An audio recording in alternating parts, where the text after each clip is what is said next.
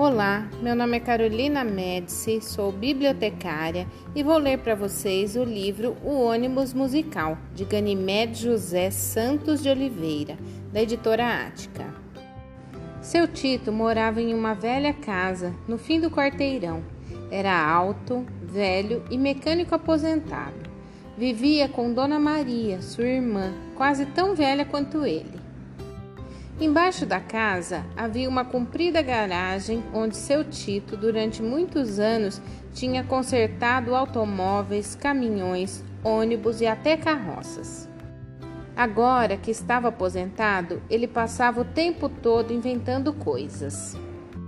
Remexia no ferro velho, procurando peças, serrando daqui, soldando de lá e parafusando mais adiante. Quando terminava mais um invento, cheio de orgulho, mostrava para sua irmã. Era Dona Maria quem dizia se a invenção era boa ou não. Assim, o quintal estava entupido de mil inventos que Dona Maria não tinha gostado. Seu Tito também não estava nada satisfeito com o que já havia inventado. Bem lá dentro, ele desejava inventar alguma coisa fantástica, bonita, diferente que agradasse a todo mundo. Mas o que? Afinal, o mundo estava tão cheio de coisas já inventadas que sobrava muito pouco para ele pensar. Um dia, depois do jantar, estava na janela olhando a rua. Foi quando seu Tito viu passar um ônibus. Reparou que as pessoas que viajavam tinham a expressão carrancuda. Isso preocupou seu Tito. Seria tão bom se as pessoas vivessem dando risada, até mesmo quando andavam de ônibus. Não haveria um modo de conseguir que as pessoas deixassem a carranca de lado? De tanto pensar, ele acabou tendo uma ideia. Acho que sei um jeito de fazer os passageiros de ônibus ficarem alegres. Deveria haver música no ônibus. Não estou dizendo um rádio, estou dizendo que poderia ser um ônibus musical mesmo. A ideia parecia ótima, mas como ninguém antes havia inventado um ônibus musical, não seria fácil inventar o primeiro. Diante disso, começou a quebrar a cabeça. Um ônibus musical deve parecer com algum instrumento musical, pensou ele. Primeiro, imaginou fazê-lo semelhante a um piano, mas logo desistiu da ideia. Ficaria muito esquisito, muito alto e muito feio. Depois, pensou que poderia ter a forma de uma corneta. Nunca! Os passageiros ficariam muito exprimidos, não daria certo. Talvez um violino ou um bumbo. Já estava quase desanimando quando lembrou de uma sanfona. Apanhou um livro e abriu na folha onde havia a gravura de uma sanfona. Parecia um ônibus sem rodas. E se ele fosse capaz de montar uma sanfona gigante com motor e pneus, não teria assim inventado o ônibus musical? Pois é o que vou começar a fazer agora mesmo, decidiu ele. Para que ninguém descobrisse o que estava inventando, seu Tito se trancou na garagem. Nem Dona Maria podia ir lá. Seu Tito passava o dia inteiro medindo pedaços de cano, escolhendo peças de carros velhos, separando parafusos e pinos. Martelava o dedo e pulava de dor. Estava dificílimo mas ele queria inventar o ônibus musical que conseguisse alegrar todos os passageiros do mundo. Por mais boa vontade que tivesse, a invenção não dava certo. Uma sanfona precisava abrir e fechar. Como poderia existir um ônibus que abrisse e fechasse sem atrapalhar os passageiros? Tanto seu Tito pensou que certo dia, por acaso, viu uma lagarta passeando pelo tronco do cajueiro. A lagarta movimentava-se ondulando o corpo. Acho que poderia ser um ônibus ondulante, ele concluiu. A ideia era super difícil, porém Depois de muito estudar, seu Tito conseguiu descobrir o modo de montar um ônibus que se movimentasse como uma lagarta ondulante. Ele levou mais de três meses naquela luta.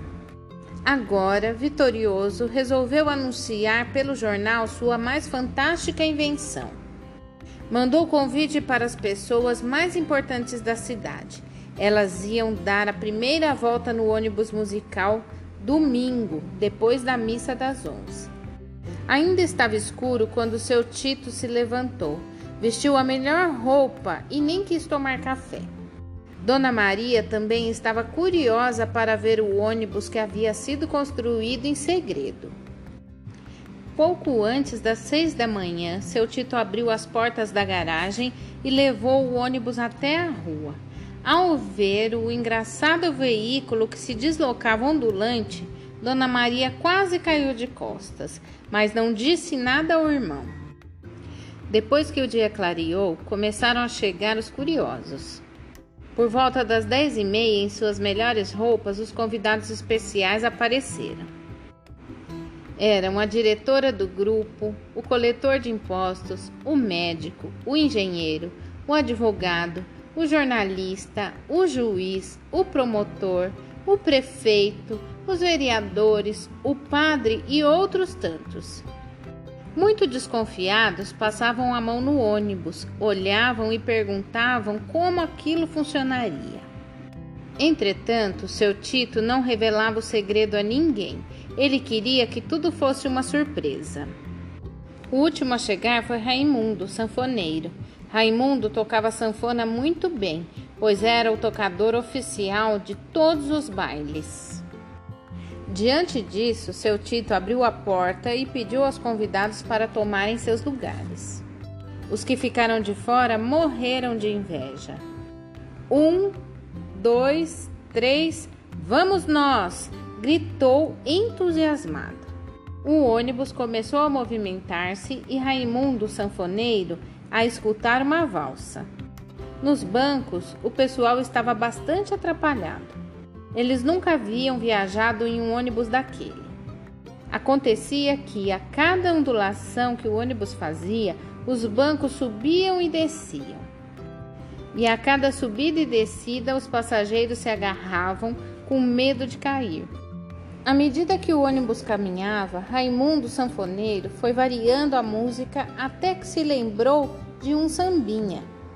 Quanto mais rápido Raimundo tocava, mais seu Tito corria. Os passageiros quiseram reclamar, mas como reclamar se não podiam descer dos bancos? Fechados na cabina, seu Tito e Raimundo não ouviam os gritos do pessoal. Aí aconteceu o desastre. A diretora do grupo acabou sendo atirada longe. O médico levou um tombo, esborrachando-se no chão. O dentista caiu sentado e perdeu a voz. O prefeito voou para trás, caindo direto na cabeça do juiz.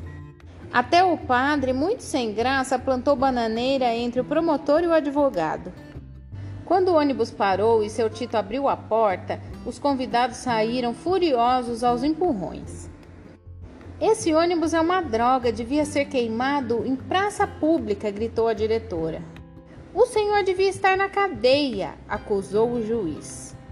O senhor está proibido de circular pelas ruas com essa porcaria, mandou o prefeito. Isso não serve para gente adulta, reclamou o coletor de impostos. Pode vendê-lo a qualquer parque de diversão. O único que não xingou foi o padre. Assim mesmo estava com a cara de meter medo. Diante daquele resultado, seu Tito até chorou de tristeza. Lá se ia por terra os planos de ter inventado um ônibus que trouxesse alegria aos passageiros. Ele nunca pensou em causar tamanha confusão. Quis destruir o ônibus, mas Dona Maria impediu. Deixe o ônibus musical fechado na garagem, disse ela, trancando a porta e escondendo a chave. Agora não é hora de você pensar nisso. Passaram-se quatro meses sem seu Tito voltar a falar do ônibus musical. Um feriado à tarde, ele estava no quintal quando ouviu uma discussão na rua. Abriu o portão e viu quatro meninos e três meninas. Eles não tinham mais de 10 anos de idade. O que está acontecendo aí? perguntou. Um deles explicou: Nós queremos ir ao circo, mas o dinheiro não dá para todos. Seu Tito coçou a cabeça. Ele poderia buscar algum dinheiro e comprar uma entrada para cada criança. Em vez disso, teve uma ideia. Lembrou o que disse o coletor de impostos ao descer do ônibus na primeira viagem. Isso não serve para a gente adulta.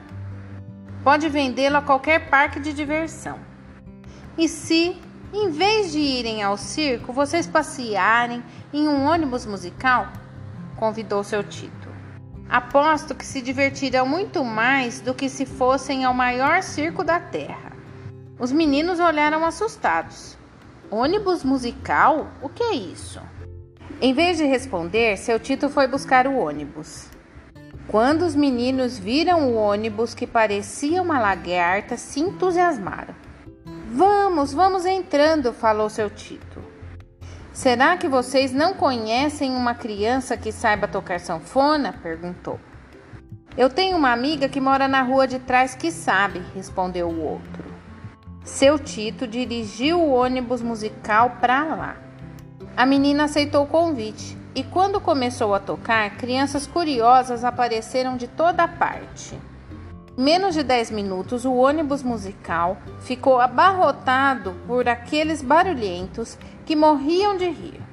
Era mesmo divertido aquele sobe e desce dos bancos mecânicos.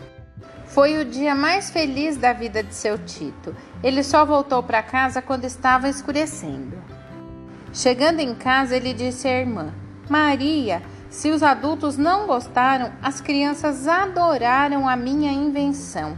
Sabe de uma coisa?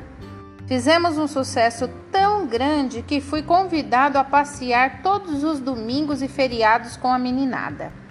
Acho que amanhã mesmo vou começar a fazer o meu segundo ônibus musical. Depois vou fazer o terceiro, o quarto, o quinto, uma porção, até que todas as crianças do mundo possam passear neles até enjoar. O que acha da ideia? Esta história faz parte da série Lagarta Pintada.